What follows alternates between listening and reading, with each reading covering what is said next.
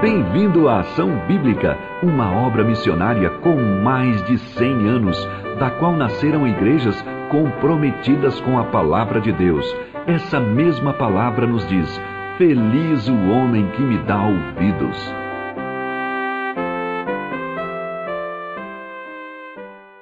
Para colocar a gente dentro aqui da história do que está acontecendo, a gente acredita que o livro de Colossenses foi escrito mais ou menos no ano de 60, 62, enquanto Paulo estava na prisão em Roma.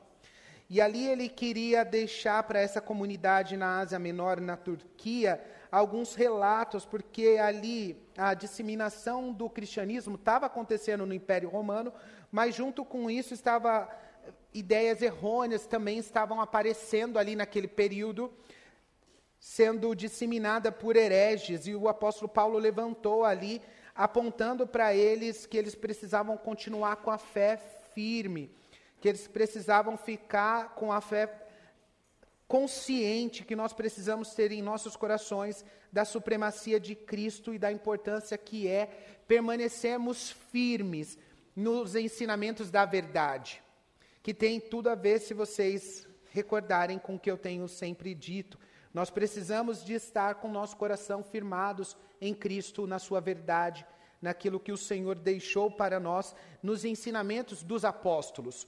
Os falsos mestres hoje, os hereges dos nossos dias, entre eles alguns que se comunicam muito bem, tendem a fazer uma crítica exacerbada ao apóstolo Paulo.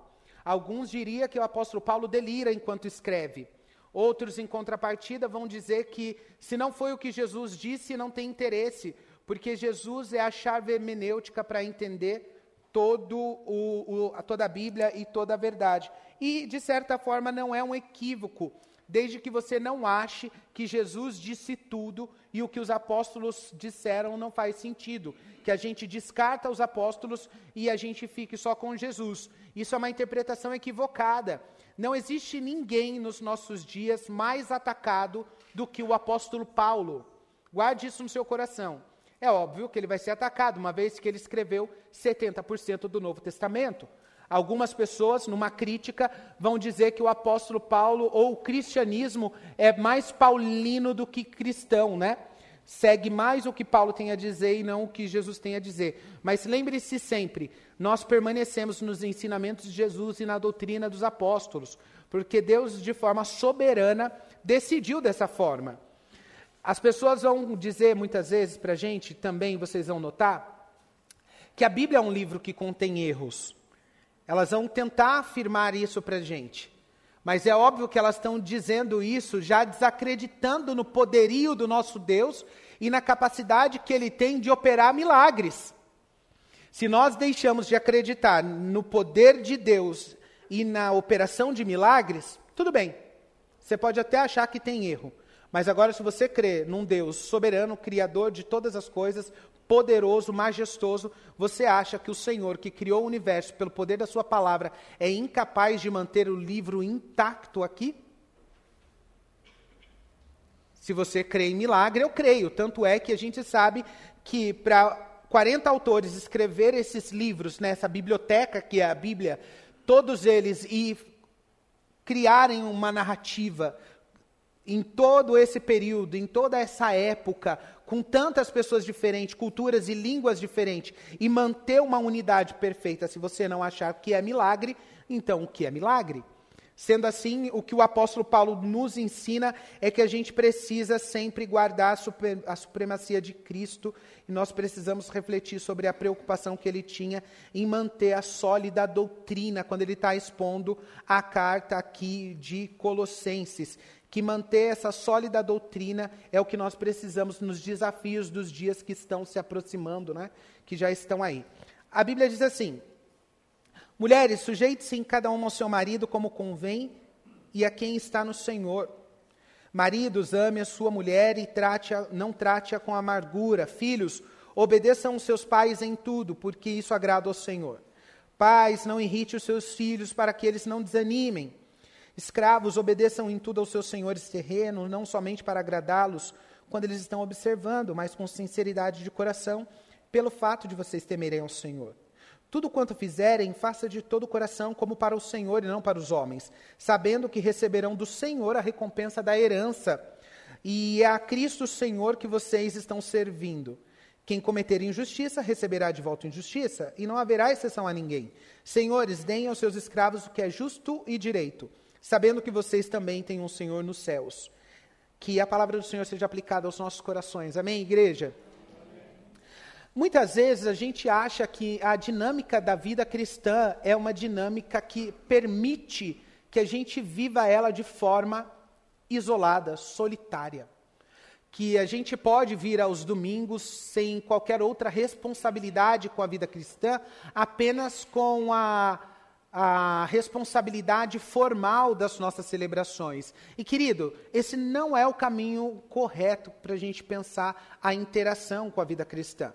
Até porque o cristão ele não anda só. O cristão ele anda em bando, a gente vai pensar assim, né? Ou como os peixes, ele anda com seus cardumes. O cristão sozinho, ele é uma presa fácil. E a Bíblia vai dizer para a gente que aquele que se isola busca a sua própria ruína. Então a gente não tem como não entender a dinâmica da vida sem os outros, sem os irmãos da fé, sem ter as pessoas que caminham conosco e participam da nossa vida. Porque o que acontece é essa separação onde a nossa vida parece que não tem encontro. E é óbvio que nos dias de hoje, o sacerdote hoje tem o sacerdote, o sacerdote secular que tomou o lugar do sacerdote religioso. Pensem vocês, antigamente nós íamos até os padres, confessávamos os nossos corações aos padres e ali os padres direcionavam, né? Eu estou pensando aqui antes do, da reforma protestante, ok? Mas depois a gente sabe que isso continua ainda, a confissão faz parte. Mas a gente ia ali e falava, abria os nossos corações, fazia essa interação. Depois do século XIX, século XX, quando a, a psicologia moderna e a psicanálise entraram na parada, se tornaram os novos sacerdotes. A gente, a gente prefere falar para o terapeuta do que com o pastor. É mais fácil abrir o meu coração na terapia do que me deparar com alguém que vai ser um pouco mais enfático quando vai falar determinados assuntos comigo. Eu gosto de dizer para as pessoas que enquanto você está fazendo um aconselhamento, você está fazendo uma terapia, a terapia vai em determinado ponto. Ela vai chegar só numa camada e ela vai dar a oportunidade de você escolher o que você deseja. Se tem psicólogo aqui, sabe.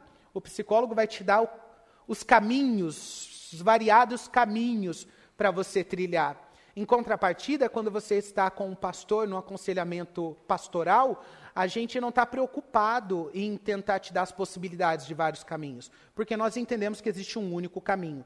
Nós entendemos que precisamos direcionar o coração da pessoa naquilo que é a vontade de Deus, de acordo com aquilo que a palavra de Deus já direciona a pessoa. Não é a partir daquilo que são as minhas pressuposições, mas a partir daquilo que a Bíblia tem a dizer e ela tem que ajustar dentro do coração. Mas a gente escapa desse lugar porque a gente acredita que ninguém tem que invadir a nossa vida e ninguém tem que opinar sobre o que nós fazemos ou deixamos de fazer. Mas, queridos, não é bem assim. Em humildade, nós precisamos entender que tem pessoas que estão preparadas, capacitadas e habilitadas por Deus para nos auxiliar nessa trajetória. E o cristão vai encontrar essas pessoas, obviamente, que encontra os pastores, mas o pastor Luiz, que é amigo do pastor aqui, ele me fala, falou uma coisa uma vez que foi sensacional e mudou a minha vida. Ele, eu falei para ele, pastor, mas o senhor sabe, na época ele não era pastor, né, ele era só meu amigo, e eu falava, Lu, mas você sabe que é complicado, né? A gente tem dificuldade de encontrar pessoas para pastorearem o nosso coração. E aí ele falou assim para mim, Robert, você precisa entender que amigo pastoreia amigo. Eu falei, falei, meu Deus, falei, faz sentido. Porque quem é a pessoa que tem mais o nosso coração do que a pessoa que a gente tem uma amizade e que o nosso coração está já aberto diante dessa pessoa? Essa pessoa que a gente confia, aquele amigo que no dia da tristeza se torna mais do que um irmão no dia da aflição, você sabe que eu vou fazer uma ligação porque eu sei que eu tenho com quem contar. E um amigo, obviamente, que vai direcionando o nosso coração para o caminho correto. Porque a dinâmica da vida cristã, ela não pode ser isolada. Se o seu cristianismo é solitário, ele está incorreto. Porque a cruz de Jesus vai proporcionar para a gente justamente isso. A cruz de Jesus vai mostrar a unidade que nós vamos ter num corpo místico de Jesus e como as partes se complementam e se cuidam. Tanto é que se o dedinho sentir dor, todo o corpo sentirá. Mas como a gente vai saber da dor do seu coração se às vezes você não quer revelar o seu coração para a gente? Numa insegurança. Eu entendo que é uma insegurança natural. Sabemos que muitas pessoas despreparadas assumem os púlpitos, assumem lideranças de igreja, em vez de fazer o tratamento para cura, acabam destruindo a reputação e o coração de pessoas que, que sofrem. Quantos pecados foram expostos de forma dura, né, sem misericórdia, diante de toda a igreja. Vocês sabem, os irmãos mais antigos, antigamente era mais dura essa realidade, né? A misericórdia passava longe. Só existia misericórdia quando era para os líderes. Agora, quando era para uma pessoa, uma ovelha, se fosse mulher ainda, né? Era dobrado. As mulheres sabem o que eu estou dizendo, né? Para os irmãos, às vezes, dentro da dinâmica da sociedade, passava-se um pano. Agora, se fosse mulher, queridos, a exposição ia ser mais dura. Nós também temos a ideia de que, por conta desse amor de Jesus, por conta desse amor que nós recebemos, nós transmitimos. Por isso que a caminhada não dá para ser solitária. Eu gosto de demonstrar para as pessoas uma questão muito óbvia. Claro que quando a pessoa olha a graça de Jesus, parece que na minha vida foi gigantesca. Parece que a pessoa olha no fundo dos meus olhos, e eu gosto muito quando as pessoas falam isso, sabe? Porque eu dou até aquela risadinha ah, quando olham assim. Ah, ou o tema da pregação da igreja é direcionado e fala: olha, o tema da pregação desse domingo que você vai ministrar é onde abundou o pecado, superabundou a graça. Aí eu olho assim, falo, que bonito, hein? Porque, em fato, eu sou o pior dos pecadores. Mas a diferença de entender isso é que aquele que muito é perdoado, muito ama. E aqueles que pouco se sentem perdoados, ou talvez não tenha feito nada de assombroso, provam pouco desse amor e repartem pouco desse amor. Porque acha que eles têm mérito. Ah, eu não fiz nada demais, nunca traí a minha esposa, sempre fui um bom homem, sempre fiz tudo o que eu deveria então aqui eu não percebo o quanto que a graça e o sangue de Jesus foi capaz de purificar com aquela gotinha do seu sangue um mar de pecado do, da minha vida. Mas eu não enxergo, porque moralmente fui bom. Kierkegaard vai dizer que esse homem ainda está vivendo na fase moral, ou o que ele vai chamar na fase ética apenas. Ele vai dividir em três fases: estética, ética e religiosa. Esse homem ainda não chegou no lugar correto porque ele pensa que está vivendo apenas fazendo as coisas corretas e por isso ele recebe boas coisas. Mas ele não entendeu. Quando a gente chega na fase religiosa, vamos dizer assim, na ideia filosófica de, de Kierkegaard, ele está dizendo que a gente chega no lugar onde a gente entende que não tem mais a ver com a gente. Não é ser bom, é morrer para que os outros vivam não tem mais a ver comigo, das coisas que eu faço. É compreender a graça que a outra pessoa também possa provar disso. É saber o quanto que eu fui perdoado, ainda que eu tenha vivido a minha vida toda dentro da igreja e não, tinha, não tenha feita, não tenho feito grandes coisas. Pode ser que não.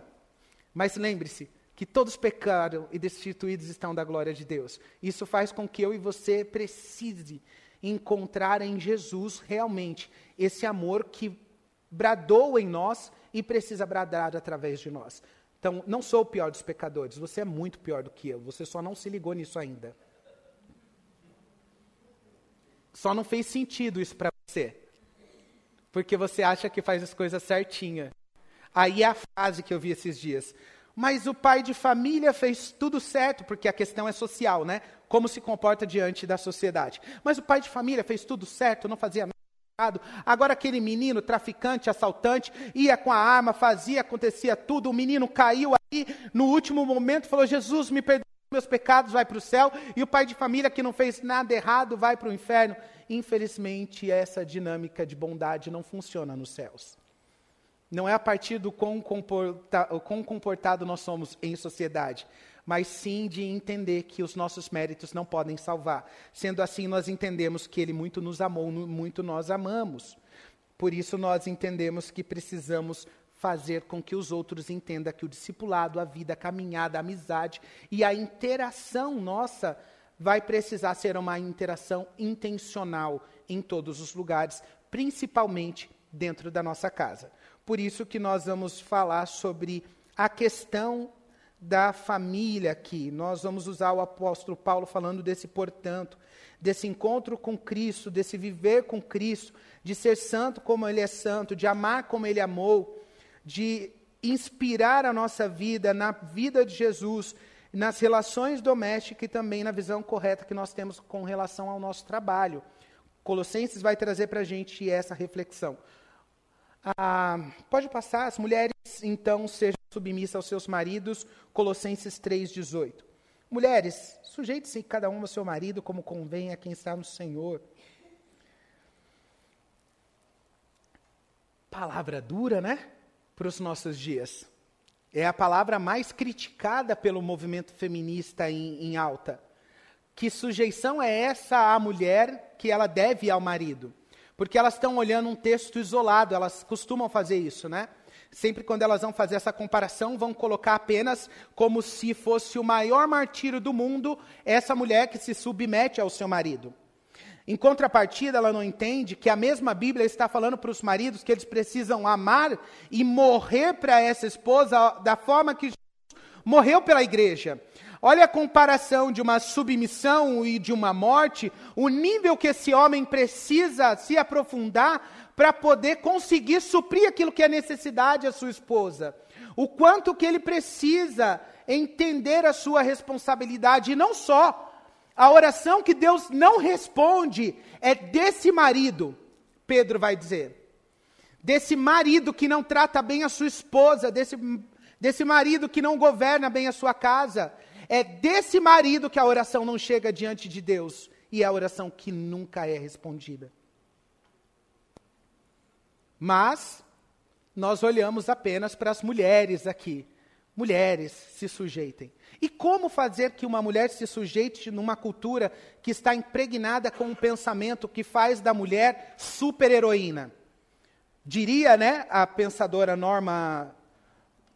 Esqueci o, sobrenome dela. Norma, quem, quem lembra? Norma? Braga, isso mesmo.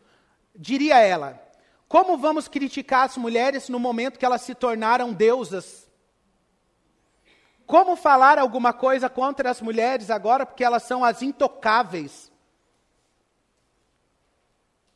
Como nós diríamos para elas se submeterem aos seus maridos e abaixarem a sua crista aqui, abaixarem aqui em humildade e entenderem o que precisam fazer enquanto mulheres, quando em realidade elas manipulam a situação ao seu bel prazer, falam mais do que deve, são chatas em determinados momentos fazem greve. Né? A irmã entendeu, né? Os irmãos também, né? Fazem greve e desejam que o marido se satisfaça só quando elas têm vontade.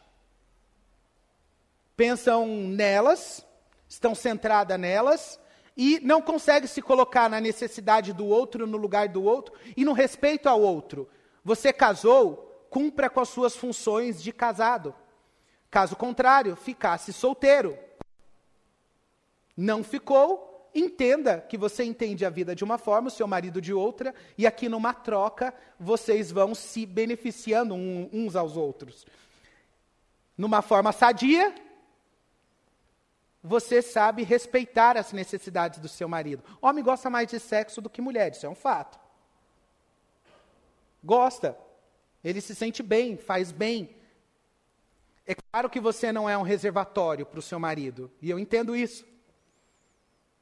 Mas as mulheres se privam muitas vezes de satisfazerem os seus maridos, porque elas têm muitas coisas acontecendo no coração e na mente delas, inclusive não se sentem mais felizes consigo mesma tem questões, conflitos com o corpo, muitas vezes por conta da maternidade e tantas outras coisas. E acabam não vivendo uma dinâmica saudável do casamento, porque estão mais preocupadas com a sua estética do que o marido está. Porque o marido decidiu amar você do jeito que você é em toda a sua fase. E aí você se priva de ser amada, de ser cuidada também. Tem tanta água aqui, se eu beber tudo, eu vou fazer durante três dias xixi.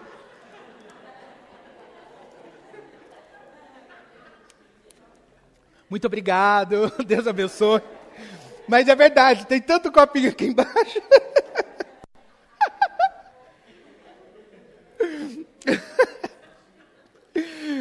Tô falando sério, gente. Agora como que eu volto onde eu estava? pois bem, aqui é uma questão madura, tá, meus irmãos? Não pensa que eu estou invadindo. Não estou invadindo a privacidade de vocês, mas eu quero que seja gerado no coração de vocês cura, porque é uma forma de se sujeitar também ao seu marido. Porque nós estamos querendo tratar isso de uma forma sadia, com respeito, e tratando as duas, as duas pessoas aqui com as suas particularidades. O marido tem as suas e a mulher tem a sua. O fluxo menstrual, né, essa, esse câmbio para a mulher ajuda muito. Dá aquele pico de hormônio, né, mas depois parece que ela volta ao normal quando passa, né, ela volta de novo a ser a senhorinha. Quando dá o pico, né, vocês sabem, né, cruela. Mas quando diminui, ela volta ao seu hum, juízo normal. E os homens precisam também, têm as suas necessidades.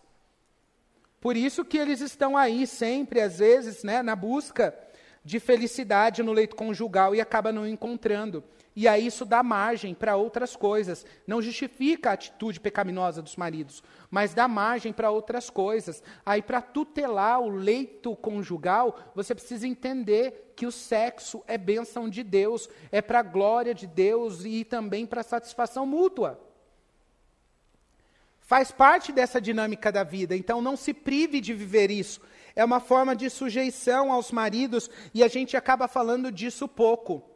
A não ser quando está no ambiente de casais, né, que a gente vai tocar nesse assunto, mas a gente acaba vendo que as irmãs ou se impõem demais porque encontrou a fragilidade desse marido, e fragilidade que está sendo construída de forma intencional. Vou dar um exemplo para vocês.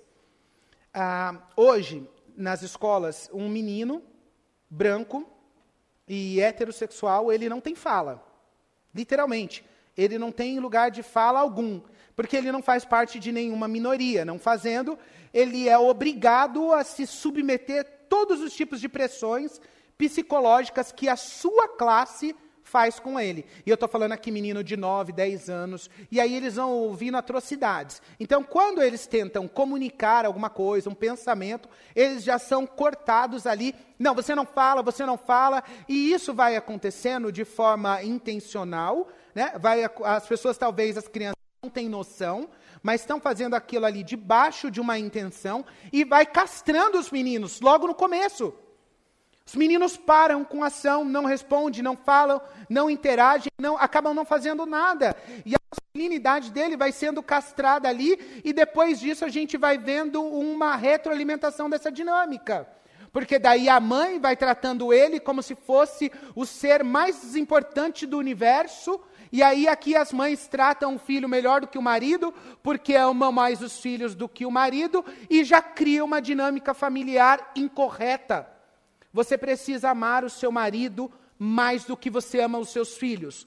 Você precisa amar a sua esposa mais do que você ama os seus filhos. Os seus filhos são secundários. Na dinâmica correta, os filhos são secundários, não são primários. Primário está o relacionamento, está o marido e a esposa. Isso aqui é difícil de engolir, não é? Porque a gente vê. E aí o que vai acontecendo? A dinâmica das mães, porque as mães são o centro para a gente, né? A mãe está nesse lugar inviolável. Nossa Senhora, me dê a mão, né? Já diria, né, os pensadores do Brasil. Como ela está nesse lugar inviolável, a dinâmica familiar, quando desajusta, ela tende a reparar o amor do marido no filho. E se for um menino, então, ela tende a fazer isso com mais força. Aí ela vai entrar em atrito com a nora. Porque a nora está entrando num lugar de de rivalidade com ela. Duas mulheres no mesmo lugar, rivalidade. E agora rivalidade pelo amor, porque ela quer que o filho ame mais a ela do que ame a esposa. E aqui, queridos, deixa eu dizer uma coisa para vocês, se vocês não sabem. A Bíblia nunca mandou a gente amar os nossos pais. O que ela vai dizer é que nós devemos honrar os nossos pais. Mas a Bíblia diz que você deve amar a sua esposa.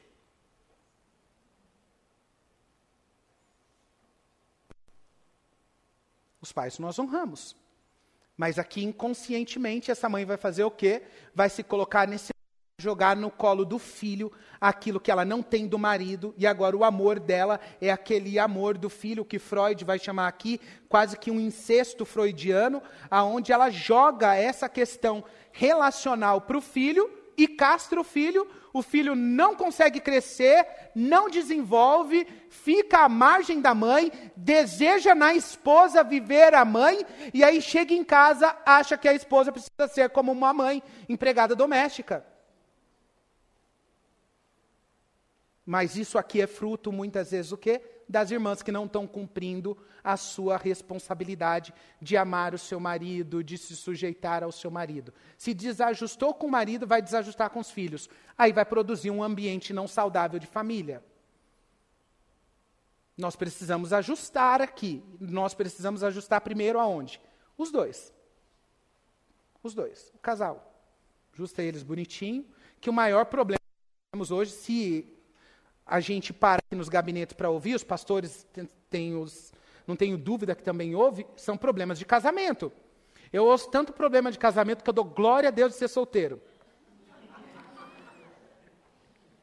dou glória a Deus e aleluia. Esses dias a gente estava na mesa do restaurante, né? Comendo, e só tinha casal ali e eu sozinho.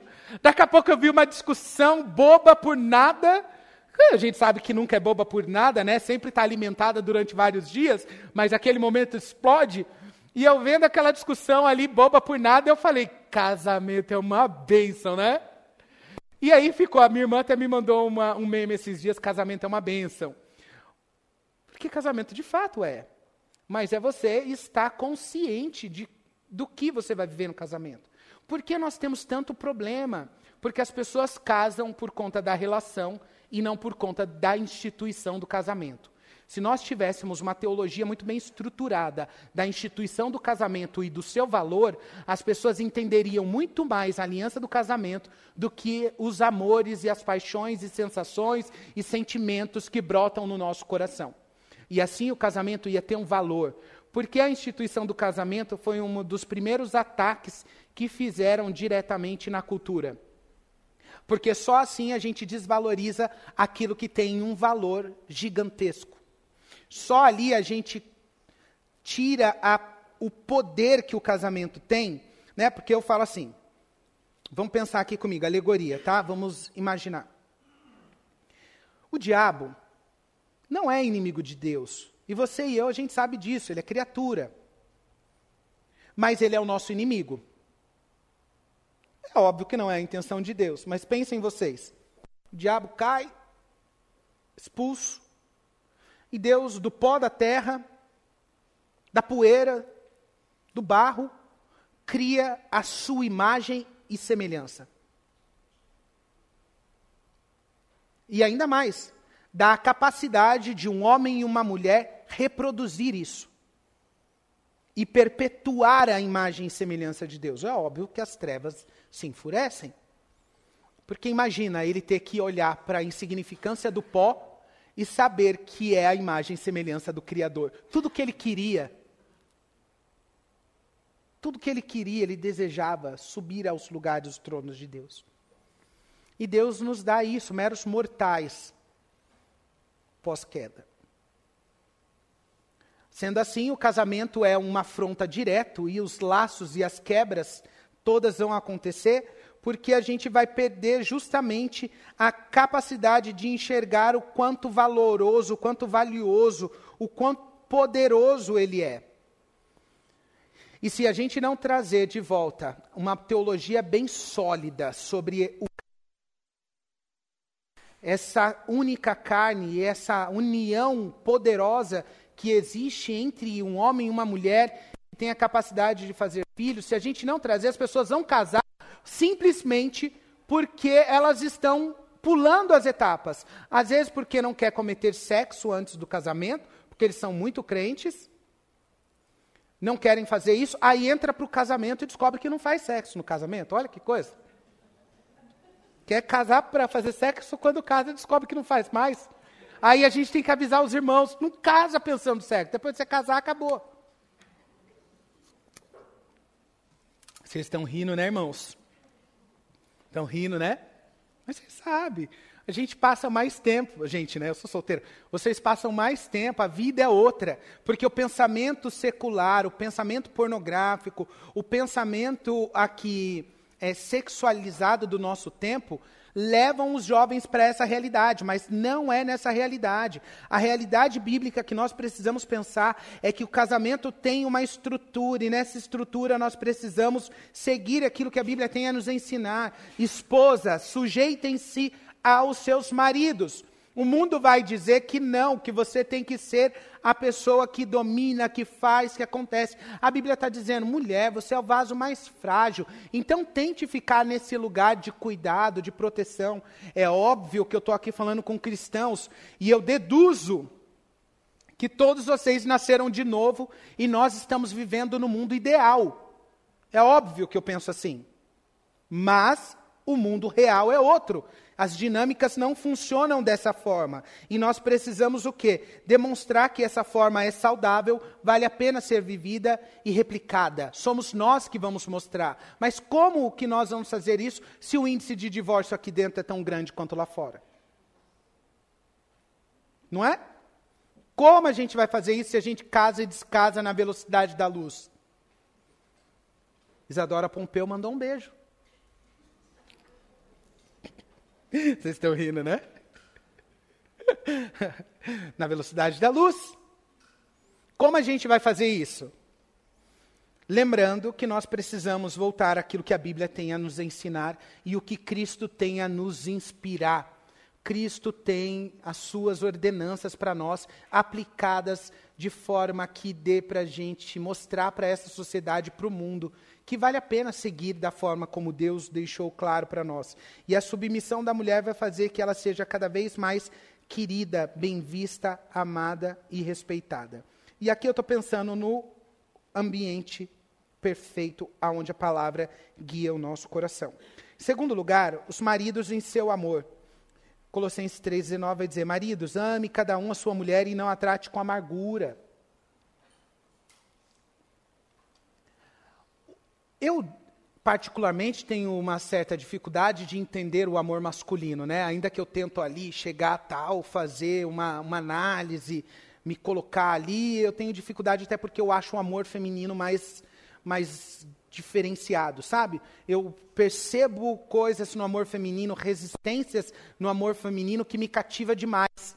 A mulher ama quem ninguém amaria. A mulher cuida de quem não, ninguém cuidaria. Às vezes você vê aquela mulher que sofreu a vida inteira na mão daquele traste, porque tem homem que é traste.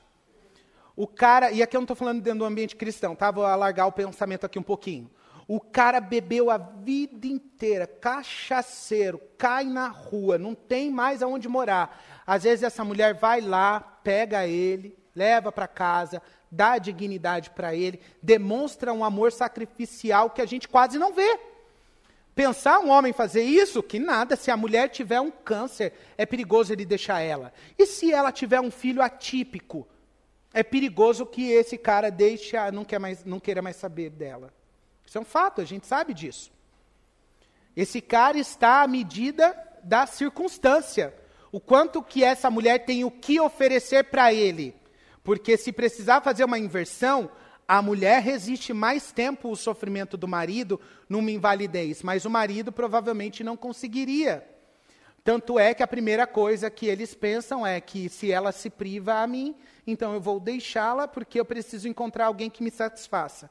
Mas se por acaso a sua mulher tem uma invalidez, o amor deixou de existir e agora você tem legalidade para encontrar outra, porque o fruto do seu coração, ou desejo do seu coração, é que você seja simplesmente satisfeito sexualmente? simplesmente se realizar nessa área porque você tem a testosterona em ebulição e o libido em ebulição, e isso faz com que você tenha direito de viver outra dinâmica? Não, meu querido, você não entendeu ainda. O amor aqui vai exigir de você, o amor verdadeiro vai exigir de você a renúncia, inclusive a renúncia do seu direito, o que eu chamaria de amor muitas vezes. Que amor nada mais é do que você renunciar ao seu direito. Renunciar ao seu direito também quando a sua esposa, em humildade, diz para você: Amor, hoje eu não quero. Ela não precisa inventar uma desculpa. Porque ela vai mostrar para você que tem momentos que ela não quer apenas. Por quê? Porque ela não quer. A gente entende, e eu sei, e eu ouço, e eu vejo, que as mulheres sofrem muito na área sexual, por isso que elas se negam demais. Porque elas têm homens incapazes de produzir prazer e felicidade nelas. Tanto é que quando você vai conversar com algumas irmãs, se elas já tiveram um orgasmo na vida, vão dizer que nem sabe o que é isso e se mulher prova isso. Por quê? Os irmãos entenderam que a vida sexual é que eles são momento de ejaculação e são felizes. Mentalidade pornográfica, anticristã e antifamília. Se você está preocupado só no seu prazer e em não satisfazer a sua esposa, você está achando que ela simplesmente é um boneco para você se masturbar. E Deus está olhando para você e vai te pegar, meu querido. Deus vai te pegar. Não seja injusto, não seja ímpio, não seja imoral. Ame a sua esposa e satisfaça. É o mínimo que você deveria querer. É o mínimo mas sabemos que isso não acontece. Tanto que no gabinete a gente é obrigado a ouvir muitas vezes relato de mulheres.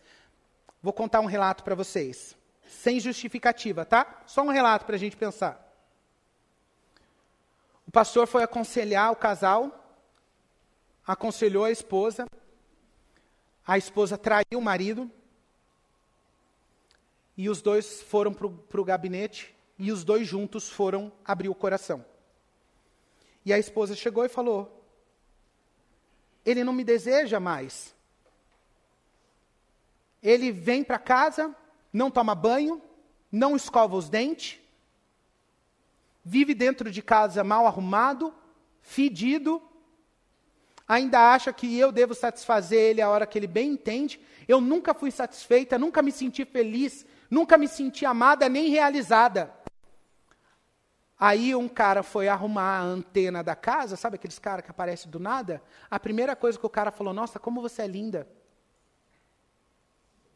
E mulher vem aonde? Obviamente, naquilo que está faltando, e naquele momento ela se sentiu mulher. E a gente fala que enquanto o marido pega para chupar a manga, o amante chupa com tudo, né? Estou falando, meu Deus, Estou na igreja séria, né?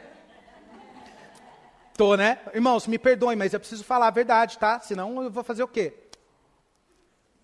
Se a gente não fala, fala em outro lugar, porque os irmãos têm nojo. Vai pegar na faca para fazer uma coisa que deveria ser natural. Aí o outro foi e fez essa mulher se sentir o quê? Tô viva. Mas estava ali no aconselhamento, sem justificativa. E quando ela começou a falar tudo isso, o marido caiu em prantos. Em prantos e se arrependeu se arrependeu, perdoou a esposa e o casamento dos dois foi restaurado. Precisa passar um, caso extremo desse para uma restauração de casamento? Não.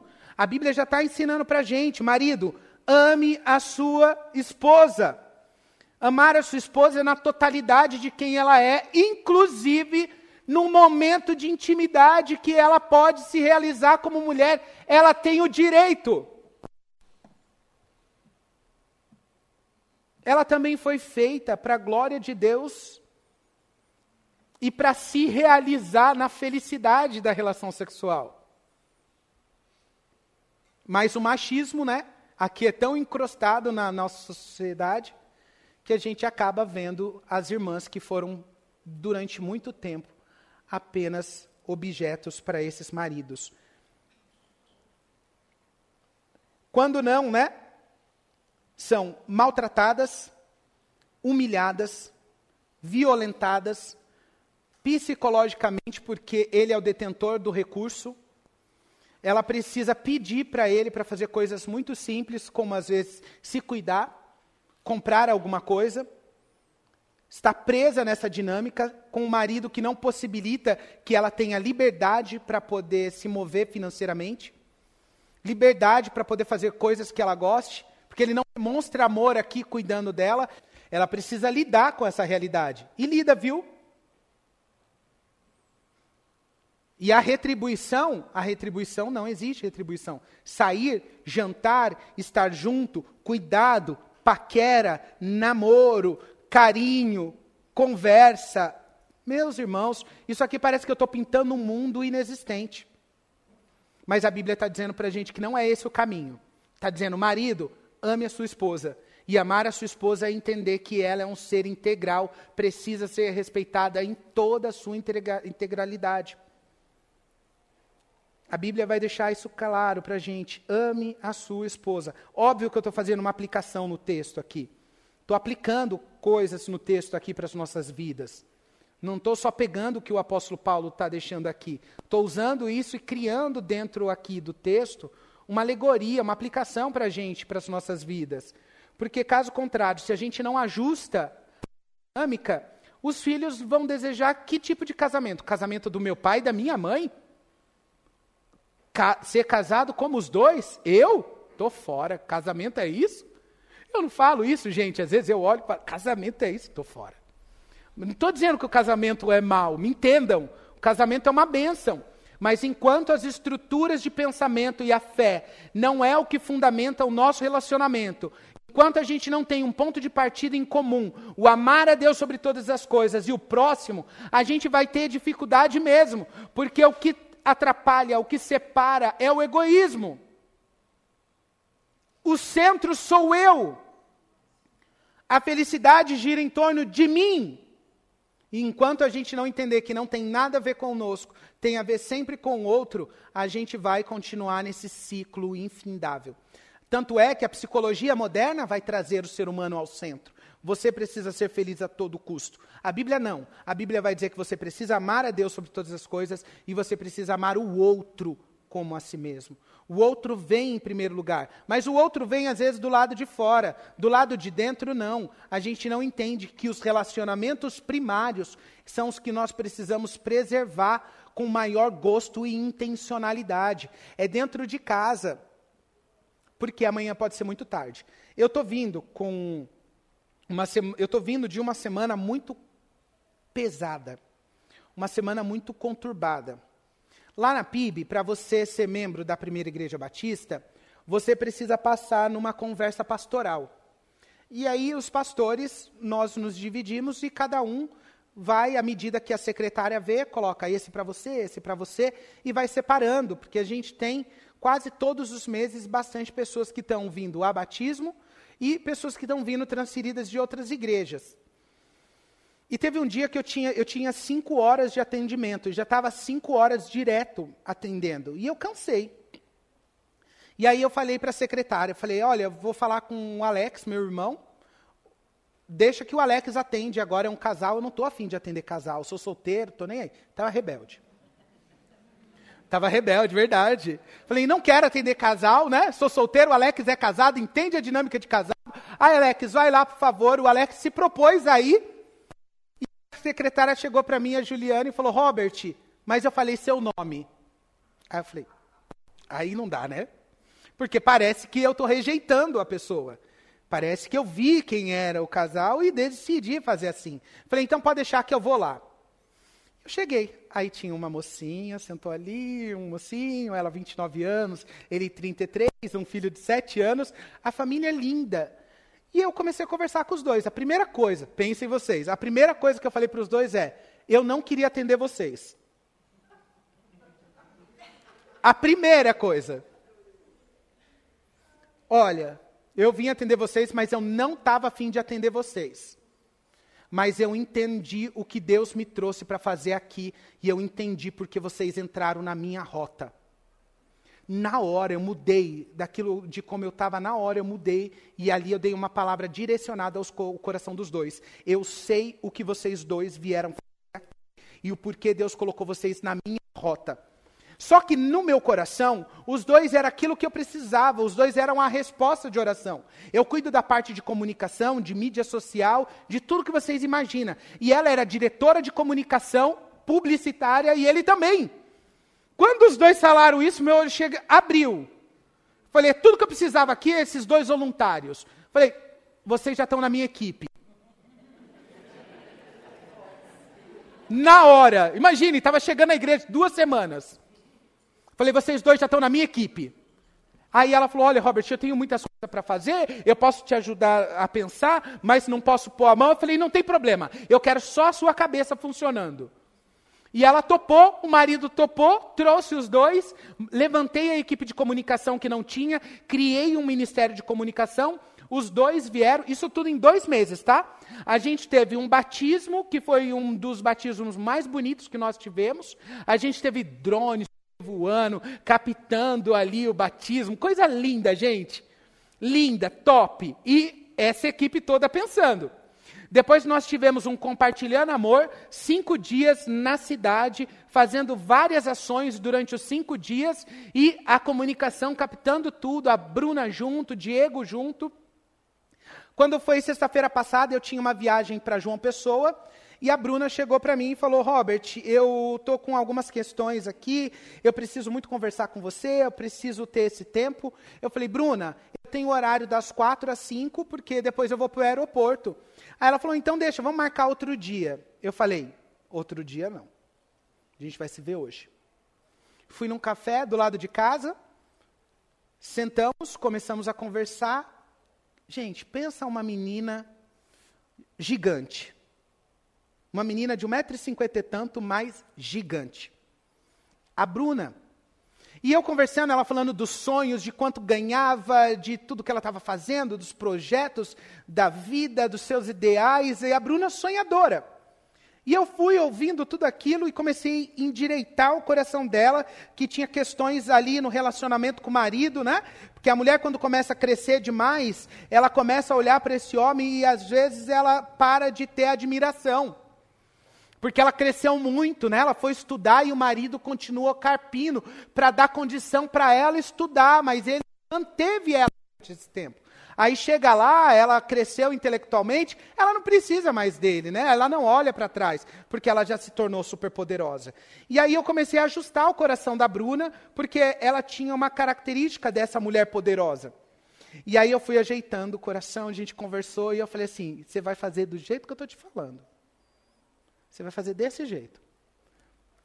A gente se cumprimentou na esquina da minha casa. Eu fui para casa pegar a mala para viajar. Ela foi embora. Quinta-feira, sexta-feira, sábado, domingo, segunda recebi uma mensagem. A Bruna entrou para fazer uma retirada de pedra nos rins. Deu uma complicação, uma infecção generalizada. Ela está na UTI entre a vida e a morte. Estava com ela na sexta.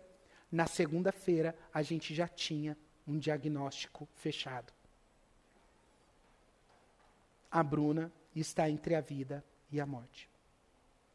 Eu. Como? Como? Não estou entendendo. Sim, o caso é grave e ela corre risco de vida. Irmãos, eu comecei a movimentar as redes sociais, comecei a movimentar todos os lugares. Falei, Deus, o Senhor tem a capacidade de mudar esse decreto. Só o Senhor pode fazer isso. Não tinha lugar para a gente fugir senão para Deus. Só que eu comecei a orar e comecei a chorar muito. Quarta-feira foi o dia do luto, na quarta-feira passada, sem ser essa, na outra. Quarta-feira foi o dia do luto, chorei muito, muito, muito. Parecia que um pedaço de mim estava sendo arrancado, porque eu vivia essa dinâmica com ela. No meu coração, eu precisava da Bruna. Mas na dinâmica de Deus, aquela família precisava de mim. Eu precisava estar posicionado naquele dia, naquele lugar, para poder ser a resposta de Deus para aquele momento, para aquele coração. Porque a vida do cristão não é feita sozinha, ele entende que é interação que Deus vai se movimentando. E eu com o marido, com o filho, com a outra amiga, a gente começou a ficar no hospital o tempo todo, desde de manhã até de noite na quarta-feira, esperando uma resposta, nada de resposta. Chorei tudo na quarta-feira. Quando eu abri os olhos na quinta-feira, Deus falou comigo de forma duríssima. Duríssima, duríssima, duríssima. Eu entendi Deus falando. Eu tenho prazer. Desse jeito, irmãos, me entendam. Eu tenho prazer na morte dos justos. Aqui, parafraseando para eu entender, é: preciosa é aos olhos do Senhor a morte dos santos. Vocês sabem do texto? Mas para mim ficou claro que para Deus era prazeroso. Por quê? Deus não tem problema com a morte. Deus não tem problema algum, porque para Ele não existe esse tempo que a gente tem. Para Deus é uma coisa só, Ele está, ela está viva em Jesus, né? E eu falei, meu Deus, Deus vai recolher mesmo ela. Tinha clareza. Só que agora eu tive que internalizar isso. Porque eu fui para a campanha na porta do hospital, 8 horas da manhã, oração, e 9 horas da noite em campanha, porque enquanto a Bruna não saísse de lá, a gente não parava de orar. E a gente começou a fazer isso na porta do hospital, mobilizamos a igreja e a cidade. Fomos orando. À noite também. Só que eu trouxe essa palavra dura para a mãe, para a irmã, para todo mundo que estava ali. Tinha mais de 100 pessoas na porta do hospital. E eu disse que preciosa é a morte dos santos para o nosso Senhor. E a Bruna, quando foi no sábado, sexta-feira ela estava comigo, no sábado ela conversou com o esposo, ajustaram o que estava desajustado, no domingo, passaram um domingo de churrasco com a família. Domingo à noite, ela ceou em família na mesa. Ela, o esposo, o filho colocaram a ceia, participaram da ceia. Ela estava naquele momento de, de contemplação, de memorização, né, de trazer à memória o sacrifício de Jesus. E na segunda-feira na segunda já estava entre, entre a vida e a morte, mas participou de tudo isso. Eu entreguei a mensagem para as pessoas de manhã, de noite Fui para o podcast da nossa igreja às 21 horas. Às 10 horas chegou a mensagem para mim que ela tinha tido três paradas cardíacas. Fui para o hospital. Quando foi 11 horas da noite, a Bruna faleceu. Perdemos a Bruna. Perdemos a Bruna. O que eu quero demonstrar para a gente aqui é que nós não temos o domínio do dia do amanhã. Nós não temos. E aí você perde a oportunidade de fazer a sua esposa feliz, fazer os seus filhos felizes, se tornar uma pessoa melhor, crescer, apresentar Jesus, demonstrar a graça, participar da vida da comunidade. Você perde a oportunidade e às vezes é a única oportunidade que você teria. Porque a gente acha que somos seres que vamos viver para sempre. A gente não acha que isso vai acontecer com a gente. E foi isso que a Bruna me trouxe. Só que a Bruna me trouxe uma reflexão também tão profunda que no velório dela eu disse para as pessoas: eu não sinto peso algum, porque eu sei que aquilo que eu tinha que fazer eu fiz. Sabe a satisfação de ter feito tudo o que eu deveria ter feito? Eu estava na hora certa, eu estava no momento certo. Se eu não tivesse atendido essa menina na sexta-feira, como estaria o meu coração hoje? Mas eu disse o que? Intencional. Sim. Entrar. São essas dinâmicas e no ambiente familiar que a gente perde. O Diego hoje sofre a viuvez e ter que cuidar do filho Frederico de sete anos. Um duro golpe. É óbvio que hoje ele está pensando: se eu pudesse, amava mais. Se eu pudesse, cuidava mais. É porque a gente está sempre no se eu pudesse.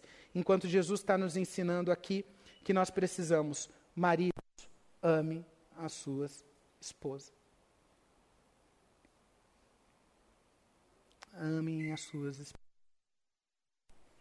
Os filhos, filhos, obedeçam aos seus pais. Colossenses 3, 20. Pois isso agrada ao Senhor. A obediência, a gente sabe, né, que ela é uma palavra complicada, porque a gente tem dificuldade de entender nos nossos dias que obedecer é amar. A gente pensa que obedecer é restrição. Você obedece você está se privando. E a gente não entende que a dinâmica da Bíblia nos ensina que aqueles que amam a Deus obedecem aos seus mandamentos.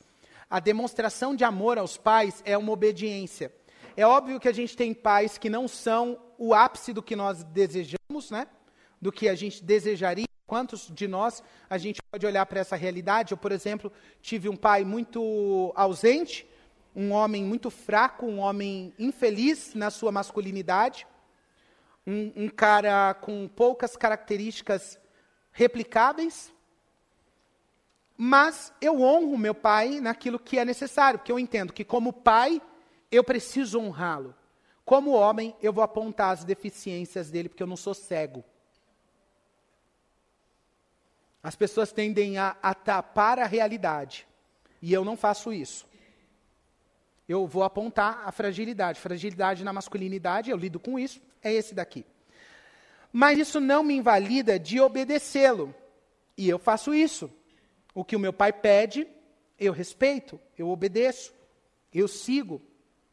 Cedo ao meu pai. Por quê? Sei que, além disso, a Bíblia me garante uma promessa de vida longa. Porque aqueles que honram pai e mãe têm uma promessa de os dias serem prolongados na terra. É uma promessa que o Senhor nos dá que vale a pena a gente cultivar. Por exemplo, eu desejo viver bastante. Não que eu vá viver, né? Estou ligado, mas viver eternamente. Mas eu desejo, se eu puder, ficar aqui até Jesus voltar e Jesus voltar embora pra, com ele sem morrer, ok. Eu tive uma experiência de quase morte na minha conversão. Não é legal. É um senso de impotência muito grande. É um momento que você vê que nós não somos nada. É um momento que acabou mesmo. Você não tem capacidade mais de fazer nada. A autonomia é zerada. Então eu entendo isso. Isso daqui é complicado. Mas a Bíblia vai deixar para a gente, então, direcionamentos para os filhos, para a gente obedecer aos pais. E os pais também aqui, Jesus vai nos ensinar a honrar os nossos filhos. Eu fiquei muito entre o marido e a esposa, por isso eu vou enxugar aqui, porque eu sei que o horário já foi. Vocês terminam meio-dia, já é quase meio-dia e dez, irmãos. Por favor, eu sei, como, como batista, mas aqui eu vou trazer os pais também não irrite os filhos. Os pais costumam descredibilizar os filhos. Isso é uma dinâmica incorreta. Os pais não podem descredibilizar os filhos, nem as suas dores e nem as suas necessidades. A gente vê muito os filhos assumindo ali a responsabilidade de sentir a dor dos amigos, e os pais cristãos ofendendo os filhos, e os amigos também sem entender o que os filhos estão vivendo. Não se importam com o outro, porque estão se importando com aquilo que eles acham que é moral. Isso é um problema, principalmente se um amiguinho for homossexual. Aí os pais vão dizer: não se enturma, não vive, não se relaciona, não tenha interação com essa pessoa que parece que ele tem lepra. A gente vê isso muito. Ou quando o filho é cristão, mas está ajudando essa pessoa a lidar com a dinâmica da vida, porque os pais rejeitaram, os pais abandonaram, os pais maltrataram, e agora aquele menino que é cristão está se colocando nesse lugar e está tentando trazer uma mensagem de esperança muitas vezes. Mas os pais estão pensando que ah, é perigoso o meu filho ser infectado. É um pensamento extremamente problemático, queridos. E isso vai provocar nos filhos uma irritabilidade. Porque os filhos estão enxergando de uma outra forma. A dinâmica honesta no relacionamento familiar é entender que os filhos têm o direito de opinar também. Mas a gente acaba fazendo tudo do nosso jeito e os filhos têm que se submeter a isso. Eu tenho pegado muitas, muitas pessoas no aconselhamento trazendo problemas de missionários no campo.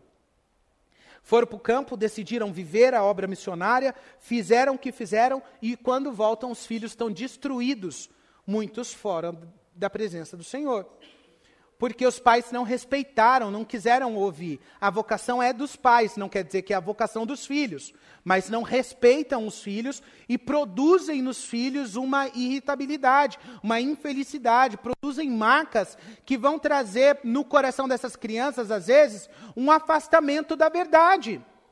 E nós precisamos ser honestos, não impositivo. O pai tende a querer fazer de cima para baixo, me obedece e basta Mas, queridos, eu acho que a gente não está nessa dinâmica do me obedece e basta.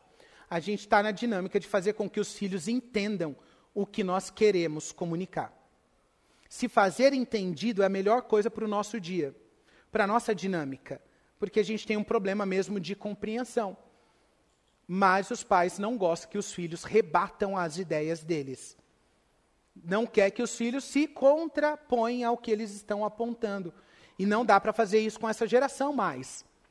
Porque as crianças e os adolescentes, eles têm muita informação. Eles estão assimilando muito conteúdo, às vezes mais do que os pais. E os pais não têm noção de coisas que os filhos já sabem. E aí nós precisamos fazer com que essa dinâmica familiar seja ajustada. Depois nós temos também a dinâmica do trabalho, que vai estar aqui na questão de Colossenses 3, 21, 22, 41 Vai falar dos escravos, vai falar dos senhores, vai falar de tudo isso, a dinâmica como tem que ser. E aqui tudo aqui eu resumiria de uma forma mais objetiva, é que uma visão cristã de mundo precisa ser a forma como nós enxergamos a realidade de forma definitiva. Nós precisamos pensar como cristãos em todos os lugares, em todos os tratados que nós fazemos. Se a fé for o parâmetro das nossas decisões e a glória de Jesus for o parâmetro que nós usamos para fazer os nossos tratados, nós iremos fazer de forma correta todas as coisas e serviremos em todos os lugares de forma honesta. Antigamente, alguns anos atrás, a característica mais marcante dos cristãos, que antigamente chamava dos crentes, era que eles não mentiam. Não é, irmãos? era uma característica marcante.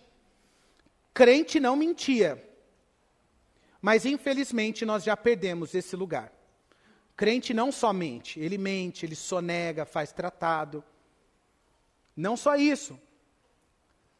O crente também, agora a gente vê que ele não tem mais, os pastores, infelizmente, sofrem. Porque se você chegar num lugar e perguntarem para você, o que, que você faz você fala, eu sou pastor, meu amigo, acabou a credibilidade. Você perdeu a credibilidade, você não pode usar, né? Por isso que é bom a gente ter uma outra formação aí que entra no lugar e você fala, ah, você é o quê? Ah, não, só sou teólogo mesmo. Doar, ensino. De vez em quando sou pastor. Porque manchou porque perdemos a capacidade de entender que Deus é glorificado à medida que nós somos verdadeiros. Quanto mais honesto, mais Deus é glorificado. Seja servindo ao nosso patrão, ou seja empregando pessoas para que elas também tenham a dignidade e possam honrar a sua família. A frase de Lutero, quando um sapateiro foi perguntar a ele: Lutero, o que, que eu posso fazer para glorificar a Deus com a minha profissão? Lutero disse: faça o melhor sapato que você puder e cobre o preço justo que você estará glorificando a Deus, fazendo com que esse homem entenda que tudo aquilo que ele faz, tudo aquilo que nós estamos fazendo, tudo aquilo que nós pensamos, tudo aquilo que nós temos no nosso coração, precisa glorificar a Deus. Por quê? Porque aqui vai dizer para a gente que quem comete injustiça vai receber de volta essa injustiça. E não tem exceção, porque aqui é a lei da semeadura. Aquele que semeia vento vai colher tempestade. A gente usa aqui o dito popular. Mas a Bíblia vai dizer que aquilo que o homem semeia, ele vai colher. Aquilo que ele planta, ele vai colher. A gente precisa entender que isso vai acontecer. E a gente precisa ser justo na medida dos nossos tratados. E nós precisamos fazer isso independente de se vamos ser elogiados ou não sabendo que Deus que está sentado no seu alto e sublime trono está enxergando todas as coisas e retribuirá a cada um segundo as suas obras. Nós precisamos desse pensamento bem construído.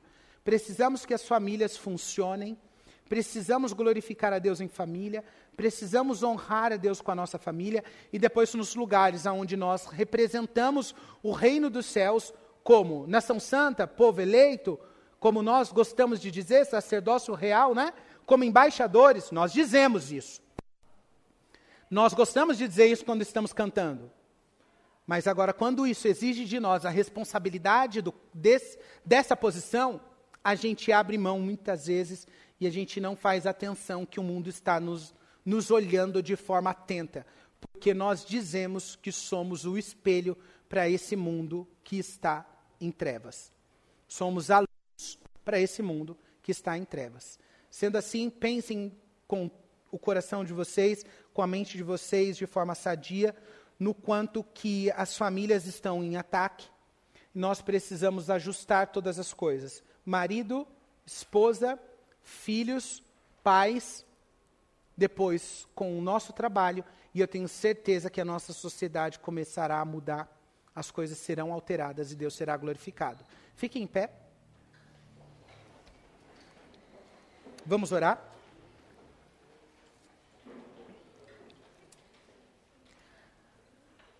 Curva a cabeça de vocês, por favor.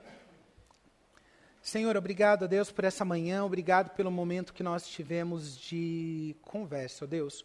Nós tivemos aqui um momento de interação, um momento de pregação, aonde nós estamos pedindo ao Senhor que a tua palavra seja a condutora dos nossos pensamentos, do nosso viver, ó Deus que nós vivamos de acordo com as sagradas escrituras, que os nossos pensamentos, o nosso coração, a nossa maneira de pensar e agir seja pautados na verdade da tua palavra, Senhor. A tua palavra é a verdade, nós cremos nisso, ó Deus. Que as famílias aqui apresentadas, Senhor, que as dinâmicas não funcionais que estavam ocorrendo nessa manhã sejam reajustadas para o louvor da tua glória, Senhor que todas, essas, todas as palavras que foram aqui lançadas encontrem lugar, Senhor, para ser geminadas. Ó oh Deus, nós estamos aqui pedindo a tua intervenção, precisamos do teu auxílio, Senhor. Precisamos viver, Senhor, para o louvor da tua glória, precisamos, sim, Senhor, ceder o nosso, o nosso egoísmo, Senhor, à tua vontade. Precisamos apontar para o mundo em trevas que o Senhor é a luz do mundo. Precisamos para uma família, Senhor, que sofre por conta dos nossos erros, apontar que o Senhor consegue, o Senhor é capaz de ajustar os corações e fazer com que vivamos uma nova dinâmica. Senhor, eu quero, no nome de Jesus, pedir que o Senhor abençoe os meus irmãos aqui, que o Senhor dê força, vigor, que o Senhor dê uma ótima semana, Senhor, uma semana mesmo de reflexões, de interação em família, e que os lares que estavam assim, de forma meio conturbadas, ó Deus, possam ser reajustados. Senhor, eu te agradeço por essa manhã, agradeço por tudo que o Senhor é, tudo que o Senhor tem feito em nós e através de nós, no nome de Jesus. Amém.